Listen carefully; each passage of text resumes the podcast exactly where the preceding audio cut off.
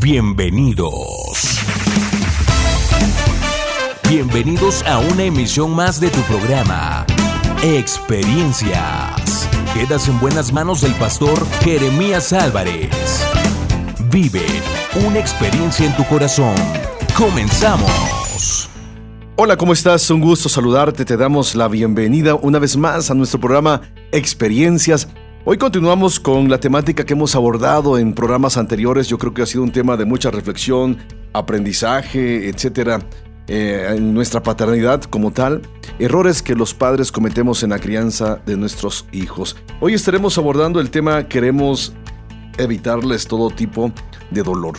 Y tengo en cabina para eh, apoyarnos en el desarrollo de este programa al licenciado Jorge Reyes. Jorge, un gusto tenerte una vez más en Experiencias. Muchas gracias por la invitación una vez más, Paz. Y pues sí, seguimos descubriéndonos y redescubriéndonos como como padres y ver qué errores estamos cometiendo y ver cómo eh, recuperar el, daño tal vez que hemos hecho, ¿no?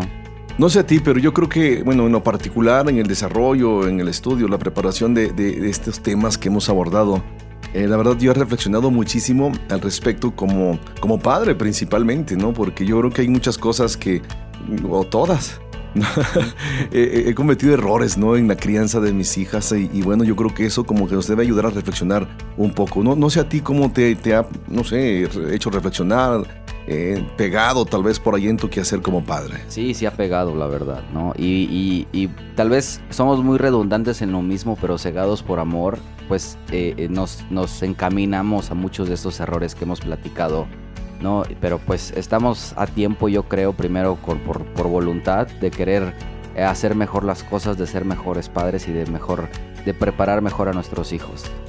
Muy bien. Yo creo que, bueno, si nosotros nos ha hecho reflexionar, espero que más de uno quienes nos están escuchando puedan reflexionar sobre su paternidad y puedan evitar muchos errores, ¿no? Que los que ya vamos un paso adelante hemos cometido, ellos pueden, yo creo, enmendar una paternidad Esperamos que sea de bendición para ti que nos estás escuchando. Recuerda, la próxima hora estaremos abordando ese tema aquí en Experiencias. Queremos evitarles todo tipo de dolor. No te vayas, regresamos en un momento más.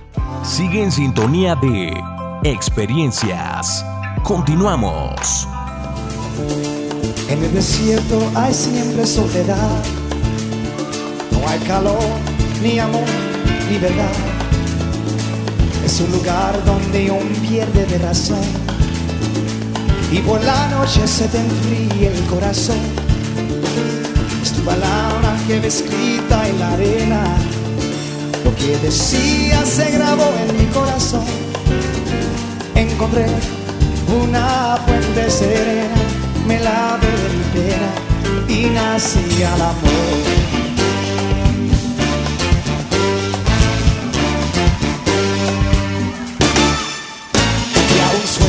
Que me tenía cansado era un sueño de pena y dolor.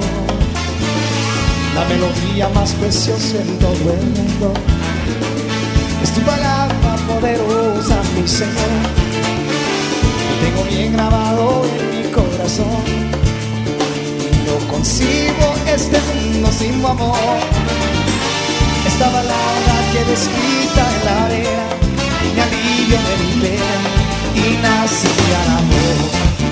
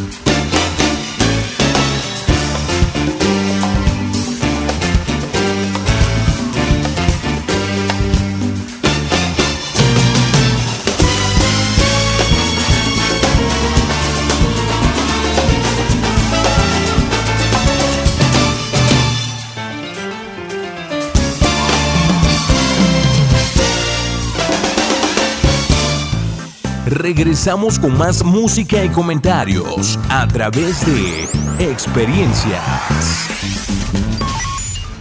Pues bueno, como te comentábamos, estamos abordando el tema, queremos evitarles todo tipo de dolor. Y si bien es cierto, Jorge, eh, estaba pues checando, estudiando parte de este tema, haciendo algunas investigaciones también al respecto. Y yo creo que, que ese tema eh, pareciera ser un tanto injusto, ¿no? Eh, ¿Por qué? Porque se supone que los padres estamos para protegerlos.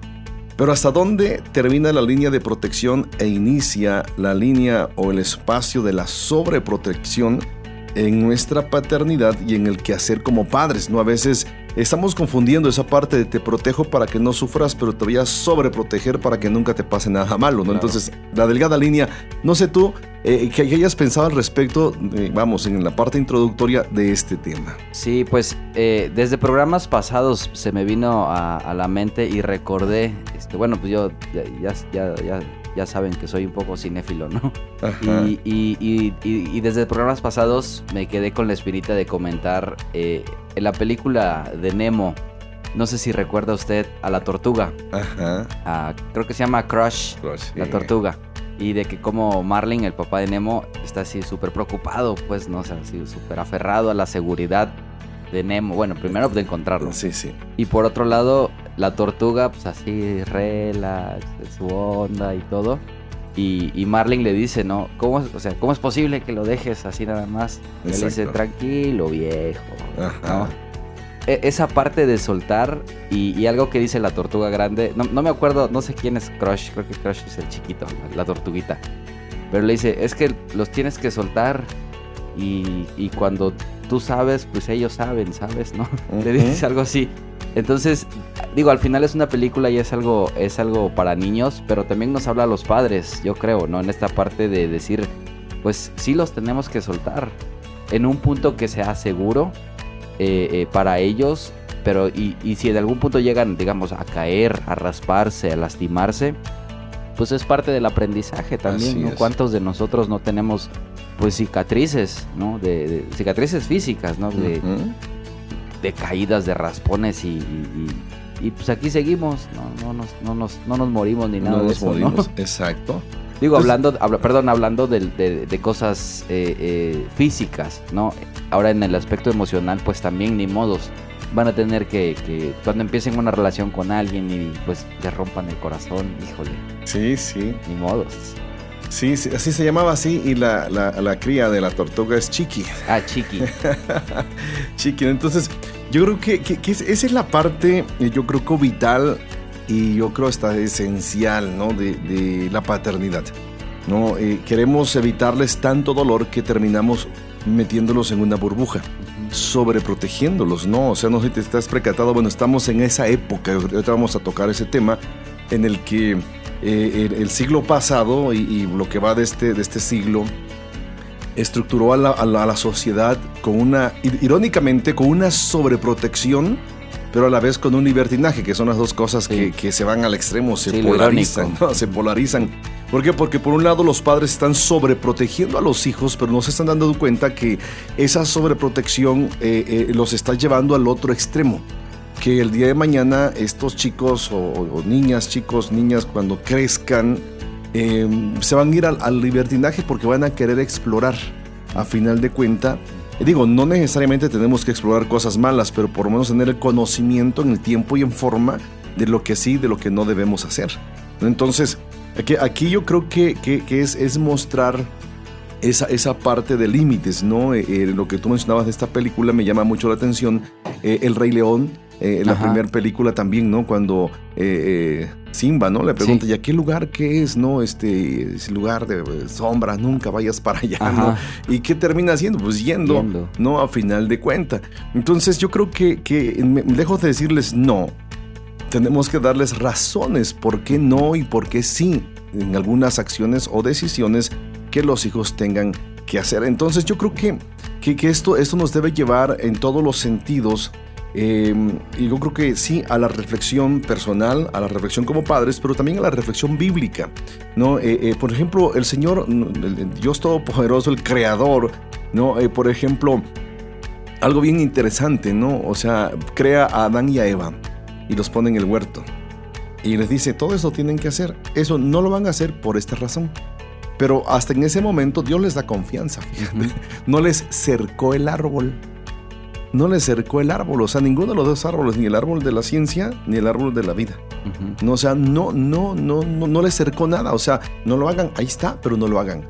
O sea, si hubiera sido sobreprotector el señor, ¿qué hubiera hecho? Y le pone barda, ¿no?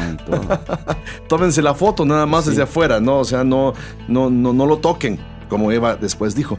Entonces, si nos damos cuenta, eh, eh, Dios, Dios, yo creo que em, sabiendo la capacidad que el hombre tenía, le dio confianza, aún sabiendo que iba a fallar. Claro. No, o sea, eh, esa es la parte que a mí me llama muchísimo la atención y el la pregunta filosófica ¿no? que muchos hacen, bueno, si Dios sabía por qué no lo cercó, por qué lo puso así, Dios, pues casi culpan a Dios. No, Dios nos dio la capacidad a nosotros para ser responsables y tener esa, eh, repito, capacidad de poder decidir entre lo que sí y entre lo que no vamos a hacer. Entonces, digo, ahondando un poco y lo que tú mencionabas acerca de, este fragmento de esa película, muy buena, ¿no? Recomendable para que lo vean los papás. No, la, la verdad, la verdad, o sea, es, bien interesante porque a veces tememos de las capacidades que los hijos tienen y nos sorprenden cuando ellos se desarrollan enfrentando circunstancias donde nosotros no estamos muchas veces para estorbarlos. Claro. No, se van a caer, es muy probable. Van a estar en peligros, es muy probable. Pero si nosotros ponemos buenas bases eh, vamos, debemos estar seguros que ellos van a salir adelante. Entonces, lo primero que, los padres debemos enfrentar eh, es nuestro propio egoísmo. O sea, ¿por qué? Porque somos egoístas, no, estamos viviendo la vida en ellos. nos estamos, como decíamos ya en programas anteriores, proyectándonos en ellos, queriendo vivir sus vidas. Y eso de alguna manera nos va a afectar. ¿no? Entonces, yo es cierto, amamos a nuestros hijos, eh, pero a menudo elegimos el camino fácil y simplista por encima del reto que conlleva entrenarlos para que se conviertan en adultos sanos. Eso a, mí me llama mucho la atención, este, este, esta, esta, eh, eh, eh, esta forma de ser padre, ¿no? O sea, les evitamos y los llevamos por el camino más fácil, ¿no? yo no sé, no sé tú en tu paternidad, hoy como padre, ayer como hijo, y todo lo que tú has observado, ¿no? Como tú mencionabas en, en, temas pasados, ¿no? el, contacto que tú tienes con los padres de familia, con los, el contacto que tienes con los alumnos. Tú te puedes percatar eh, nomás al escuchar a un hijo o escuchar al papá quién quiere irse a estudiar y por qué quiere. Digo, por ejemplo. Sí, sí, sí, me pasó y, creo que lo comenté en, en, programas pasados, ¿no? Del papá que quería que su hijo estudiara en Harvard. Así es. Pero pues era el papá, como menciona, proyectándose en, en, el chavito. ¿no? Por otro lado, afortunadamente nos tocan papás muy sabedores y muy eh, al pendiente de las necesidades de sus hijos y ver lo que quieren. Y pues eh, agradecemos ese tipo de papás. Y yo creo que, digo, todos estamos en un proceso, ¿no? El hecho de decir, pues yo apoyo a mi hijo lo que quiera. Dentro del eh, del marco de referencia sano y normal, ¿no? También agradecemos, la verdad, este tipo de, papás y, pues eh, sí buscan proyectarse y algo, algo también de lo que usted mencionó, ¿no? Eh, tenemos que enfrentar nuestro egoísmo porque lo hacemos para ellos o lo hacemos por nosotros. Exacto. El hecho de proteger, o sea, lo hacemos, sí, para ellos, para que no se caigan, no se lastimen, o lo hacemos por nosotros para que no digan, ay, qué malos padres son. Sí, sí. Entonces es una línea muy delgada, yo creo, en la que caminamos esta, esta, esta parte y, y, sí debemos de aprender a, a, soltar, ¿no? De alguna manera sana, yo creo. Sí, y yo creo que, que, esto es bien interesante, Jorge, porque, bueno, a final de cuentas somos papás, ¿no? Y, y yo soy uno de ellos en el decir, en la medida en que yo pueda hacer que mis hijas sufran menos, mejor. Claro. Pero, pero hasta dónde eso, vamos, va a opacar el que yo les permita que ellas experimenten su propia realidad, ¿no? Yo muchas veces le he dicho a mi hija, la mayor, ni modo, mi hija, crecer duele. ¿Así? Crecer duele. Y, y, y, en todas las esferas del crecimiento duele, porque te exige reto y te exige compromiso responsabilidades, derechos y obligaciones, llámese personal, profesional, eclesiástico. Cuando una iglesia crece es más, hay más conflictos, ¿no? Eh, tú tienes más trabajo, tienes más dinero, tienes más conflictos. Sí. No, o sea, y, esto va a ser así. Aquí la cuestión es, estamos preparados para dar el siguiente paso de crecimiento. Y, algo que yo creo que Dios nos viene estructurando como hijos de Él es, es eso, ¿no? O sea, Dios, el perfil o la dimensión, la filosofía, el sentir, pensar de Dios es que crezcamos. Al, hombre mismo lo dijo, fructifíquense, multiplíquense y sojuzguen la tierra. O sea, aquí nos está diciendo, mira, ¿saben qué? Va a ser muy fácil el que ustedes hagan todo esto. No, tenían que pasar por un proceso y tenían que pasar por retos y tenían que pasar por confrontaciones. Algunas de ellas, pues Adán y Eva no la pasaron. Dios le dice a Abraham, vas a ser padre de multitudes. Eh, o sea, después de que estás acostumbrado a vivir solo, tener un hijo y a ese hijo después decirle vas a hacer multitudes, pero después de estar solo y casarse con una mujer exigente como, como Rebeca, dos hijos, eh, digo, no tan buenos en, cuanto a sus emociones y relaciones como Esaú y Jacob, no es fácil, pero a final de cuentas tienes que ir hacia el cumplimiento de un deber, de un propósito, de una visión, sin temor y permitiendo, no sé, tal vez experimentando eh, fracasos, dolor, a final de cuentas, para llegar al cumplimiento de lo que nosotros anhelamos. Sí, yo creo que aquí podemos eh, eh, ejemplificar, eh, digo, y espero no, no, no, lo tomen a mal, ¿no? Pero a Dios, Dios como papá, porque pues él, él lo podía hacer así, pues, de volada, ¿no? Así con, un, con, un, chasquido de dedos. O sea, podía, no sé, mejorar la humanidad, mil y un cosas que están en la Biblia plasmadas, ¿no? Pero yo creo, digo, de manera muy personal, yo creo que él quería mostrarnos a través de todas estas eh, circunstancias el potencial que como una como hijos de él podemos alcanzar en el caso de este de esta gente de la Biblia del Antiguo Testamento así es. Eh, eh, porque, vuelvo a lo mismo él lo podía hacer de volada ¿no? sí sí. Pero él quería mostrarnos a nosotros mismos o mostrarles a, esta gente en, su momento el potencial que ellos podían alcanzar si, si se atrevían a hacerlo. Así es. Entonces yo creo que qué mejor ejemplo que tomar a Dios para, para, como este tipo de padre que suelta y, no que experimente, pero sí que incentiva a, a, desarrollar el potencial total de un hijo. Así es. ¿No? Muy bien, entonces no te vayas. Mira, seguimos hablando sobre ese tema. Queremos evitar todo tipo de dolor en nuestros hijos. Otro error que cometemos los padres en la crianza de nuestros hijos. No te vayas, estamos en experiencias. Síguenos a través de nuestras redes sociales, facebook.com, diagonal experiencias online y a través de nuestro correo experiencias y mándanos tus WhatsApp al 951 392 1349.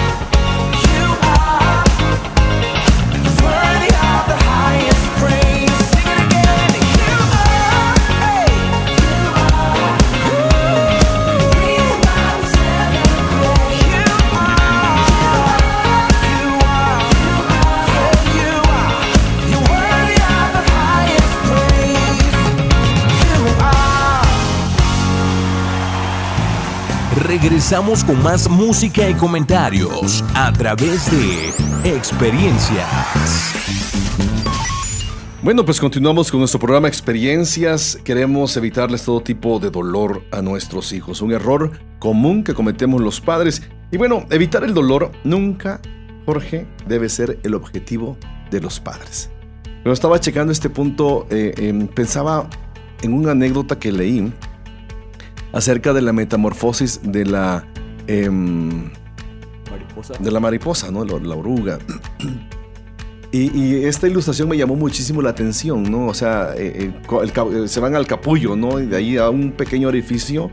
Ese pequeño orificio, en ese pequeño orificio tiene que salir toda la larva, pues no todo, todo, todo la, la mariposa en formación, en, su transformación de, de gusano a mariposa. Pero según esto, esto eh, en ese, ese paso de, de, este ser vivo, en ese minúsculo y diminutivo orificio, es, ese, ese, eso, eso, ese paso provoca dolor. Y eso es lo que precisamente les va o le va a la mariposa darle forma. ¿no? La forma estética de la cintura y todo lo, lo bella que es, es ese paso. Pero alguien está observando ese momento de la metamorfosis. Le fue muy fácil romper el capullo para ayudarlo, para que no sufriera. ¿Cuál es el resultado? Una mariposa deforme. Las alas no le desarrollaron. Y la capacidad de volar nunca la tuvo. Y fue un gusano con alas pequeñas que nunca llegó a su formación y nunca cumplió su objetivo. Y no era su papá, que es lo Exacto. Pero ¿cuántos papás estamos rompiéndoles el capullo a los hijos? Sí. ¿No? Y lo estamos, los estamos malformando porque les estamos evitando el dolor. A mí me llamó mucho la atención esta, esa ilustración. Vivimos en un tiempo en que intuitivamente creemos que evitar el dolor es lo que hacen los buenos padres. ¿No? Entonces, eh, eh, yo creo que esto nos debe a nosotros como que llamar la atención y, y, debemos enseñarles, sin duda alguna, a los hijos a que ellos aprendan a lidiar con el dolor. No que eh, tenemos que enseñarles. No, es, ahorita estamos en, el tiempo.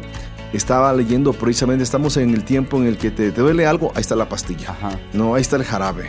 Ahí está, yo no sé, X cosa. El chiste es que no sientas dolor. Hay personas que, por ejemplo, los niños, ¿no? Cuando se les empiezan a caer los dientes, eh, yo ahorita lo veo con mi, con mi nena, ¿no? Sus muelas, sus molares están ahorita ya aflojándoseles. Y, y está, llora, en cada comida llora. Y uno se queda así como, wow, o sea, ¿qué hago?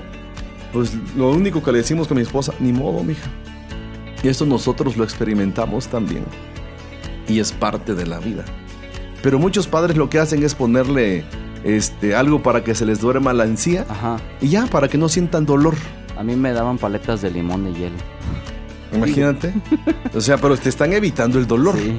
Pero el dolor es normal. Porque hay un cambio, es la metamorfosis, pues, ¿no? Sí. ¿No? Entonces. Y, parte, y parte de lo que es, de lo que es el dolor, digo, de manera física, el dolor nos avisa cuando algo está mal en nuestro cuerpo. Exacto. ¿no? Digo, cuando sentimos un tipo de dolor, es porque algo no está bien en nuestro cuerpo. Sin embargo, es para fortalecer también un área. Sí. Entonces, de manera emocional, eh, eh, pues es, esa parte también, también sirve, ¿no? ¿Por qué? Porque nos estamos eh, fortaleciendo ¿no? Benjamin Franklin tiene una frase que dice, aquello que duele instruye. Wow. Interesante. Sí, ¿por qué? Porque, no sé, estamos preparando a nuestros hijos para el futuro o es lo que queremos hacer, ¿no? Yo creo que la mayoría de nosotros queremos tener hijos competentes para el trabajo, etcétera, etcétera, ¿no? Pero qué, qué difícil va a ser que un hijo no esté preparado y, no sé, lo corran del trabajo y se, se venga para abajo. Sí, sí. Híjole, ¿cómo quedamos como papás también, ¿no? En esa, en esa, en esa parte. Algo que a mí me llama mucho la atención con el Señor eh, es precisamente cuando Él llama a, Saulo, a Pablo. Y, es bien interesante todo esto porque es bien, bien, bien enfático. O sea, el Señor sabe para qué está llamando a Pablo, sabe por qué está tratando con el apóstol Pablo, sabe qué es lo que tenía que hacer con Pablo en ese sentido. Y una de las cosas que le dice a Ananías, ve, Primero, porque instrumento útil me es este. Y le voy a enseñar cuánto tiene que padecer. Fíjate, o sea, eh, eh, eh, motivador llamado, ¿no? Ajá. Qué ánimo. No, o, sea, o sea, si lo vemos así, o sea, se cuenta que Dios te dijera, Jorge, yo sé para qué te he llamado y te voy a enseñar cuánto vas a padecer. Ah, gracias. bueno. mucha gente, mucha gente dice, no, es que yo pensé que esto del ministerio era fácil.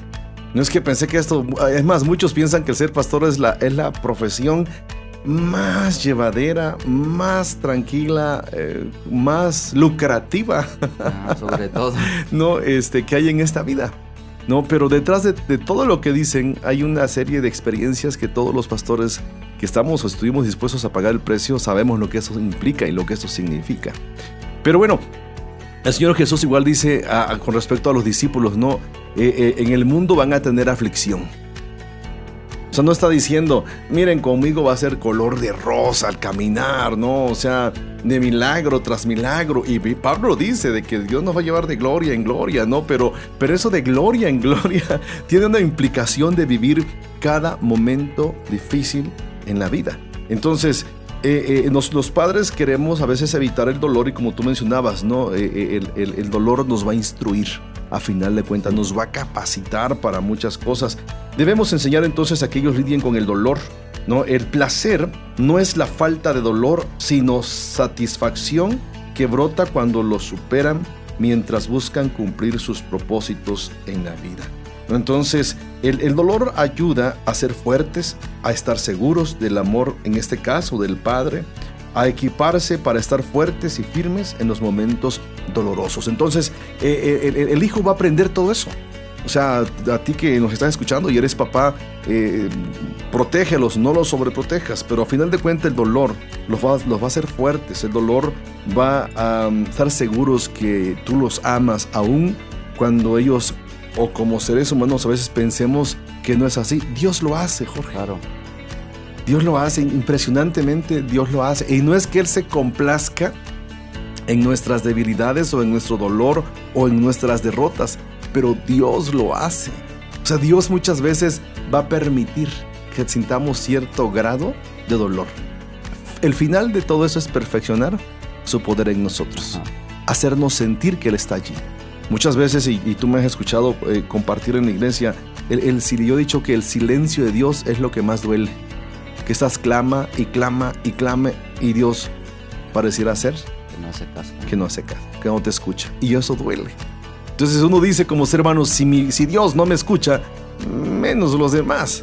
No, pero es que Dios ahí está.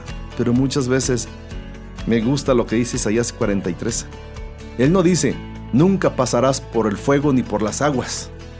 Dice, pasarás por las aguas y no te vas a ahogar pasarás por el fuego y no te vas a quemar. O sea, otra vez palabra motivadora, ¿no? Entonces, eh, eh, eh, queremos evitar el dolor de los hijos, ¿no? Y esto nos lleva, nos debe llevar a ciertas cuestiones y principios que debemos tomar. Bueno, existen cuatro tácticas que muchas veces como papás utilizamos sin, sin saber o, o sabiendo, ¿no? Y bueno, estas cuatro tácticas, la primera es los medicamos y así ayudamos a nuestros hijos a evitar el dolor. Les administramos un analgésico externo para que no se sientan tan mal. El número dos, intervenimos y actuamos en nombre de ellos antes que tengan la oportunidad de resolver su problema, se lo solucionamos nosotros. Aliviamos y hacemos algo que calme su malestar, les ofrecemos una alternativa que disminuya cualquier dura realidad que enfrenten y por último, y, pues el peor yo creo, intoxicamos y les ofrecemos una distracción artificial del dolor, del dolor, perdón. Les damos medios artificiales, incluso perjudiciales para distraerlos del dolor. Y, eso, este, digo, no, no son cosas positivas o acciones positivas, son de alguna manera acciones negativas, ¿no? Eh, estaba, ahorita que tú mencionabas esa parte de intervenimos por ellos o hablamos por ellos, y yo me, he percatado, por ejemplo, que muchos papás em, sus hijos cuando van a entrar a la preparatoria, ya chamacos de, estamos hablando de cuántos años, de 15, 16 años. Ahí están los papás eh, yendo a ver la lista si pasaron o no aprobaron el examen, por ejemplo. No, yo recuerdo que yo terminé la secundaria, le dije, mi, mi papá me preguntó, ¿y qué vas a estudiar? Eh, ya le dije en qué escuela, ¿no? O sea, fui solo a sacar mi ficha, a hacer mis trámites, a aplicar mi examen a ver si había pasado, Sí. no, a inscribirme, o sea, todo, todo, ¿no? Entonces, no, no andaba papá ahí sacándome la foto, o este, acordándome que ya era el tiempo, pero hoy en día los papás hacen eso, fíjate. No, hoy en día los papás andan haciendo los trámites que los hijos deberían hacer. Por eso eh, encontramos hoy en día chicos de veintitantos años y tal vez de treinta y tantos años No. Tal vez hasta más. esperando que los papás les resuelvan la vida y los problemas. Y yo creo que, que eso, eso no debería ser así. ¿no? Entonces, esas cuatro tácticas, eh, digo, son erróneas de alguna Sí. manera, ¿no? O sea, medicarlos para que no tengan dolor. Digo, en algún momento sí va a ser necesario. claro. Pero, pero yo creo que en este sentido a veces necesitamos, como tú decías, no solamente experimentar, sino saber por qué hay dolor. ¿no? Y a veces el cuerpo, bueno, no a veces, siempre el cuerpo tiene que aprender a desintoxicarse. Con el cuidado, lógicamente, del papá, de mamá allí, con los chicos, adolescentes, etcétera, etcétera, ¿no? Entonces, esto nos tiene que ayudar y a llevar a una reflexión como tal. Sí, por supuesto. Y bueno, hay, hay muchas eh, eh, estadísticas, ¿no? Y por ejemplo, en, en un libro de, de- de un autor que se, llama Generación Y, haciendo referencia al I de iPod, iPad y todas esas cosas, eh, al- algo de lo que menciona, ¿no? Que tal vez muchos padres le siguen solucionando la vida a los hijos a pesar de ser muy grandes y estadísticamente eh, eh, en el 2010 eh, hubo un informe que el 60% de los estudiantes universitarios seguían viviendo en casa de sus padres después de graduarse. Dos años después, eh, otra estadística hecha por Baltimore Sun reveló la, la cifra para el 2012 que era de un 80%. Y pues eh, al, al año pasado, al año, perdón, al año que siguió, Monster.com eh, en el 2013 elevó ese número al 85%. Entonces, ¿qué es, ¿qué es lo que está pasando? Yo creo que eh, eh, una frase que mencionábamos es que tal vez no estamos preparando a nuestros hijos para el camino. Exacto. Y, y- y el, eh, hay un autor que dice que los trabajos están listos para los estudiantes. Desafortunadamente los estudiantes egresados no están listos para esos trabajos. Exacto. Sí, cierto. ¿no? Entonces, ahí es donde tal vez como padres, híjole, nos hace falta más empujarlos, Sí. ¿no? Sí, sí. Entonces, yo creo que es eso. Fíjate, yo lo experimenté, por ejemplo, con mi hija, ¿no? Está ya ahorita en la fase final ya de, de- de cerrar su ciclo en la carrera, ya con la cuestión de la tesis y cosas por el estilo. Pero yo desde, desde hace tiempo, desde hace varios años, le dije, mi hija, tienes que aprender, tienes que trabajar. Y no porque yo no te pueda dar para tu sustento. Quiero que aprendas a trabajar y que empieces a trabajar haciendo, uno, lo que te gusta, pero enfocado a tu carrera. No, ¿Por qué los jóvenes no están preparados para trabajar así los empleos ya están listos para ellos? Porque durante, por ejemplo, toda la carrera, uno, no trabajan, dos, por ejemplo, hacen un servicio social diferente Sí. a su área. Entonces, yo, yo siempre digo que la persona, el estudiante, debería empezar a trabajar, aunque no le paguen, haciendo o observando algo donde su carrera se esté desarrollando. No, por ejemplo, yo no sé si vas a, a- a ser arquitecto, oye, fíjate que un arquitecto, no, aunque no te pague, Sí. obsérvalo. No, checa lo que hace, eh, eh, ve lo que hace, etcétera, etcétera. Entonces le decía a mi hija, métete a trabajar.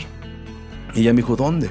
Digo, donde quieras. Y bueno, ella fue, ella habló y yo, yo no hablé con ella. Tenía yo creo 19 años, ella.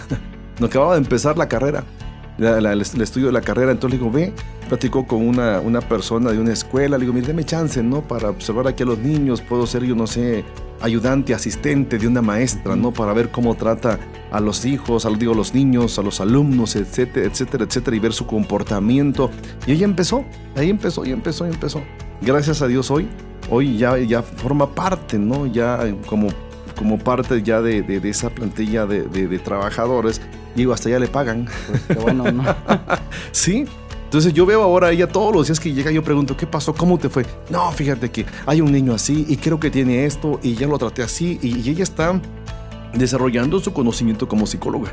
Entonces a, mí me llena de satisfacción, Ujú. pero le empujé, le empujé, le empujé. Y además le dijimos con mi esposa un día, termina la carrera, no te queremos tener aquí sentada esperando que el trabajo venga a ti.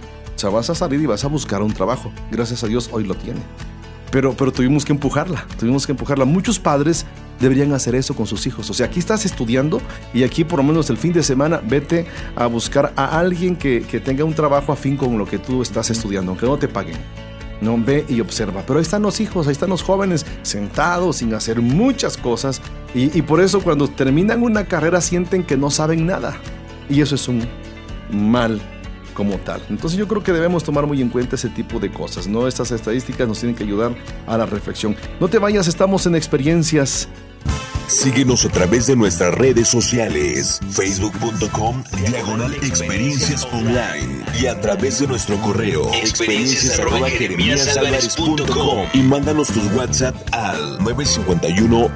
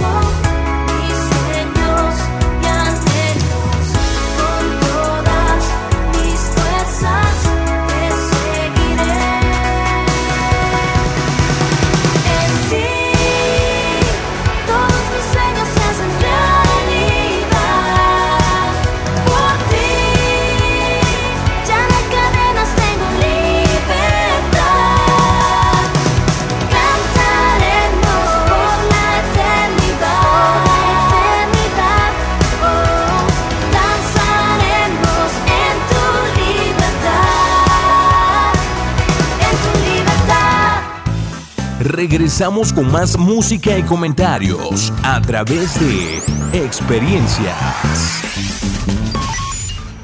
Bueno, pues regresamos con este tema que yo creo que por, por muchos es muy interesante. Em, queremos evitar todo tipo de dolor en nuestros hijos y en la búsqueda y en el esfuerzo de la sobreprotección y quererles evitar eh, muchos dolores a nuestros hijos, eh, a veces en ese quehacer y en esa búsqueda podemos provocar en muchas ocasiones, Jorge, hasta adicciones. Entonces yo creo que ahí nos metemos en otro problema, ¿no? Porque los estamos, estamos quitando el dolor, pero los estamos metiendo otras cosas a los hijos. Sí, pues podríamos ponerle de título, ¿no? Evitar el dolor puede provocar adicciones. Así es. Y, yo creo que todo esto se basa al tipo de sociedad que vivimos ahorita, de que todo debe ser rápido, todo debe ser este, de manera express, todo lo debo de tener a la mano. Y, y, o sea, tanto es así que muchas veces necesitamos medicinas para dormir de noche. Necesitamos cafeína o café para mantenernos alerta durante el día. Necesitamos música o ruido que nos mantenga ocupados mientras conducimos o hacemos muchas cosas.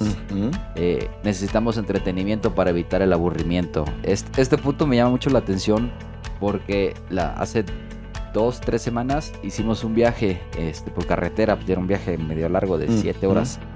Y Mateo llegó al punto en que dijo, ya me aburrí. imagínate. y y, pues sí, digo, traía una tablet y venía viendo cosas y, este, y luego pues como que bueno, ya presta el celular para que juegues, ¿no? Que se maree, dale más dramamine, ¿no? Eh, eh, pero después reflexionando con Rosy dijimos, o sea, nosotros nos chutábamos esos viajes sin nada de eso. O sea, era ir contando carros que pasaban al lado, ver arbolitos. Sí. Y pues híjole, ¿en, qué momento fallamos? exacto, exacto. ¿No? Este, bueno, otras cosas que necesitamos y que yo creo que ahora son muy común, necesitamos bebidas energéticas para tener un buen rendimiento. Y, digo, esto no solamente lo hacemos con nuestros hijos, ¿por qué? Porque empezamos con nosotros. Digo, yo no soy fan de las bebidas energéticas, ¿no? aclaro el punto. ¿no? Necesitamos terapeutas para prevenir la depresión, Necesitamos analgésicos para eliminar cualquier dolor o malestar. Y bueno, y por último, necesitamos Facebook para evitar la soledad. Imagínate. adictos. ¿Hasta qué punto hemos llegado, no? Sí. Y, yo creo que vivimos en una sociedad ahora que, todo etiquetamos, ¿no? Todo. Y todo ha venido cambiando, digo, las caricaturas y todo eso, ¿no? Y pues, eh, digo, como dato, dato chusco, ¿no? Eh, hace algún tiempo, tal vez, no sé, 20, 25 años, la caricatura de Daniel el Travieso, Daniel el Travieso hubiera sido diagnosticado con TDAH.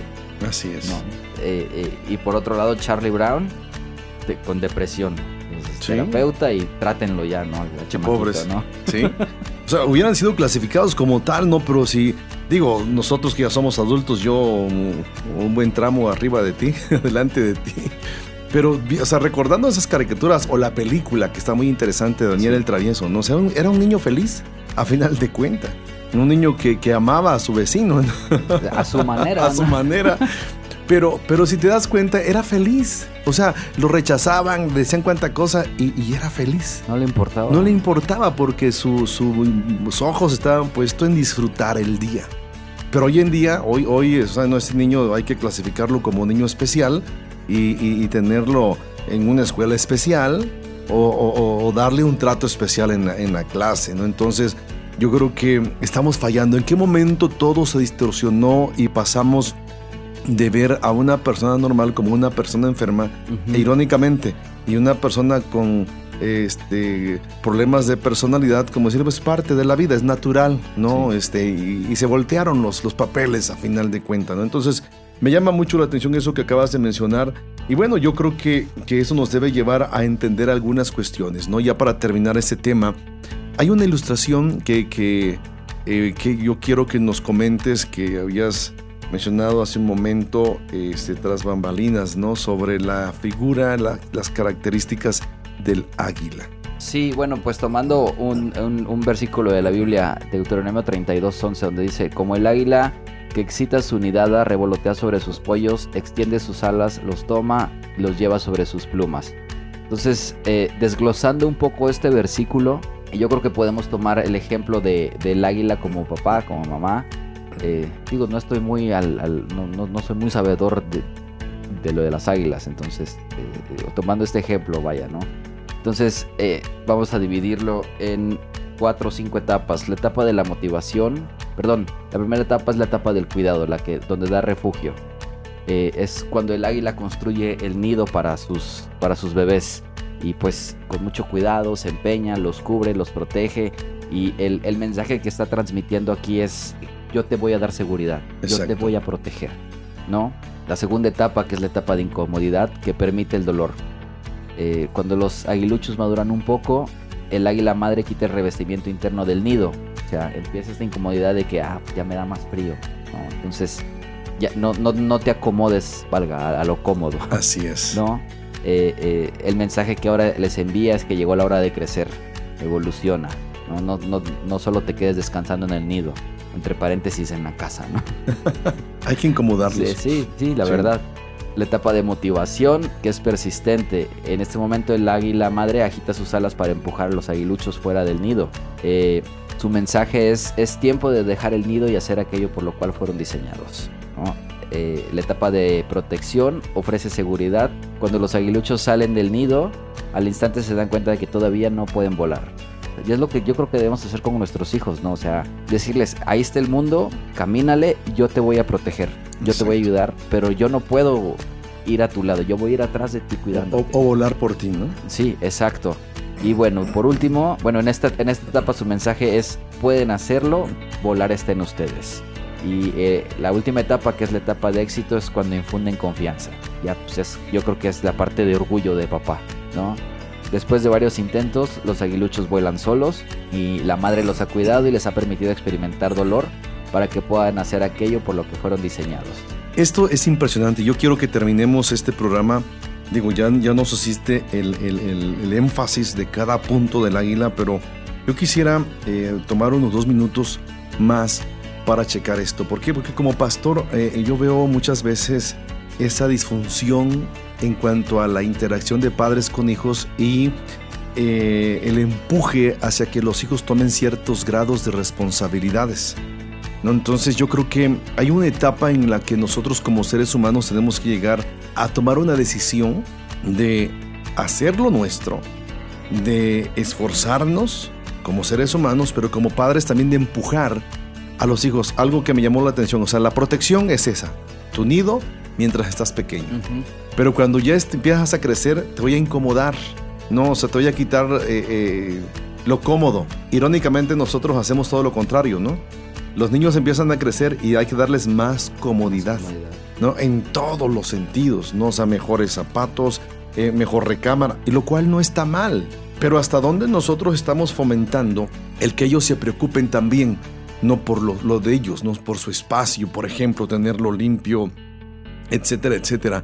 Pero también llegado el momento enseñarles a que ellos experimentes cuánto cuesta, por ejemplo, ganarse el dinero para que estén cómodos.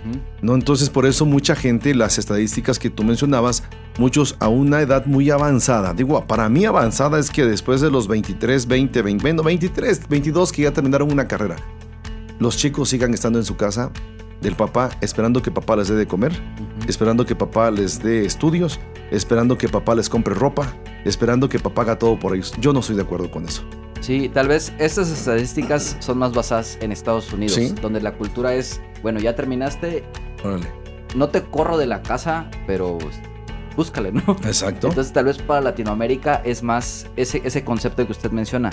Eh, ¿Por qué? Porque pues, la economía no está óptima todavía para los jóvenes, para que se vaya a derretar, etcétera, etcétera. Pero sí es esta parte de fomentar el hecho de que, o sea, ¿sabes qué? Si quieres, no sé, unos tenis, pues ya trabaja para que tú los puedas comprar. Exacto. Tal vez no te vayas a rentar porque no te va a alcanzar, ¿no? Pero sí esta parte de decir, pues ya eh, acomídete en la casa o no sé. Algo, sí. Sí, y, y yo creo que muchas veces también esto, digo, ya lo mencionó, pero con todo esto que estamos haciendo, vamos eh, cortándole las alas a lo que nuestros hijos podrían aspirar o ser capaces en un futuro. Sí, sí. Sí, es que, es que yo creo que los padres, como tú mencionas, en México y en América Latina, eh, tenemos esa cultura no sana, ¿no? Y, muchas veces estamos fomentando la inutilidad en los hijos. O sea, yo, yo, yo soy de la idea que un joven a cierta edad debería ser capaz de decir, ok, empezar, empezar a soñar. Decir, quiero de entrada casarme. O sea, no, o sea, tener un trabajo. O, tener un trabajo y casarme. Sí. Como corresponda. Sí, no decir, se casan todos sin trabajo, ¿no? que los hay y los hacen. No, o sea, es tener un trabajo, luego dar el siguiente paso, pero muchos no lo quieren dar porque les gusta la vida fácil. O sea, simplemente, o sea, lo que poco o mucho que ganes para mí. O sea, ¿cuándo vas a llegar a un crecimiento y a un desarrollo, madurez y realización de tu vida como tal? Pero el problema, este, no es el hijo. Ajá. es el padre que lo hizo así. sí, lo, lo, hicieron así. Lo, hicieron así. Entonces, dale una vida fácil al hijo y se va a acomodar. El problema es cuando el papá falta, cuando el papá ya no está, cuando el papá fallece, cuando el papá se enferma. ¿Qué hacen esos hijos? O sacan la casta o se hacen desdichados. Sí. Entonces yo creo que esas características del águila, ¿no? La, la, etapa de la incomodidad, la etapa de la motivación, o sea, eso de que te empujo. Yo vi un video, ya para ir terminando, vi un video del águila, precisamente cómo el águila empuja adrede, así empuja, empuja, empuja, empuja al, aguilucho y, y, lo lanza al vacío. Así lo lanza, ¿no? Y, y ahí tiene que desarrollar por instinto no a la sobrevivencia el aguilucho. Si ve la, el águila, mamá ve que no la hace así, se va para abajo. Pero hay, pero hay otro tipo de ave que ahorita recuerdo, no recuerdo el nombre, que, que lanzan a los, a los pollos, a, los, a los aves, las aves.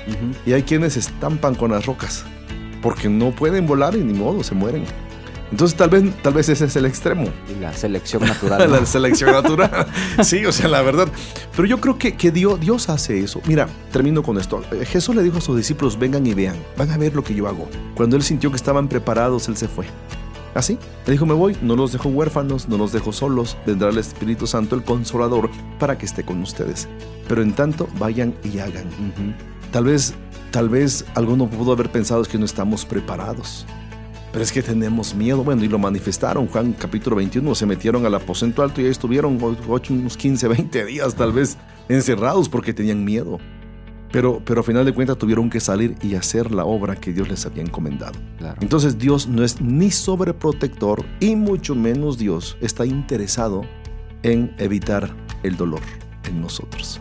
Yo creo que el dolor Dios lo usa para perfeccionar su poder en nuestras debilidades y para acrecentar nuestra fe y confianza en Él. Lo mismo nosotros tenemos que hacer con los hijos. Creo que es un tema, Jorge, eh, interesante y yo creo que en lo particular aprendí mucho en este respecto. Eh, yo creo que tenemos que estar ahí para proteger, no para sobreproteger y tenemos que incomodar a los hijos de vez en siempre. Sí, claro. Y bueno, eh, no sé si quieras decirle algo último a nuestros radios escuchas sobre este tema. No, pues muchas gracias por, por la invitación una vez más, Paz. Y pues eh, yo creo que aquí se trata de ir aprendiendo. Primero nosotros, que somos los que estamos este, detrás del micrófono hablando, que estudiamos esto y a nosotros es, como mencionó al principio, a, quien nos pega primero. Sí, es cierto. Ver qué errores estamos haciendo y, y la finalidad no creo que sea ver los errores, sino ser mejores padres. Cambiar esos errores por cosas positivas. Identificarlos para no seguir cometiéndolos, ¿no? Porque de eso se trata. Claro. Y muchas gracias una vez más, Paz. Gracias, Jorge. Y a ti que nos has escuchado, te damos las gracias también. Y bueno, pues te seguimos invitando para que sigas escuchando toda nuestra transmisión y todos los programas que tenemos en www.dumradio eh, esperamos que sean de bendición para ti y experiencia siga siendo también de bendición para tu vida. Te recuerdo, puedes buscarnos ahí en esa página, está una aplicación, el podcast, puedes bajarlo, puedes escuchar los temas anteriores de este programa y de todos los que transmitimos en Doom Radio. Y bueno, te doy las gracias, recuerda que lo mejor es estar en familia. Dios te bendiga, bendiciones. Síguenos a través de nuestras redes sociales, facebook.com, diagonal experiencias online y a través de nuestro correo, experiencias y mándanos tus WhatsApp al 951 392 1349.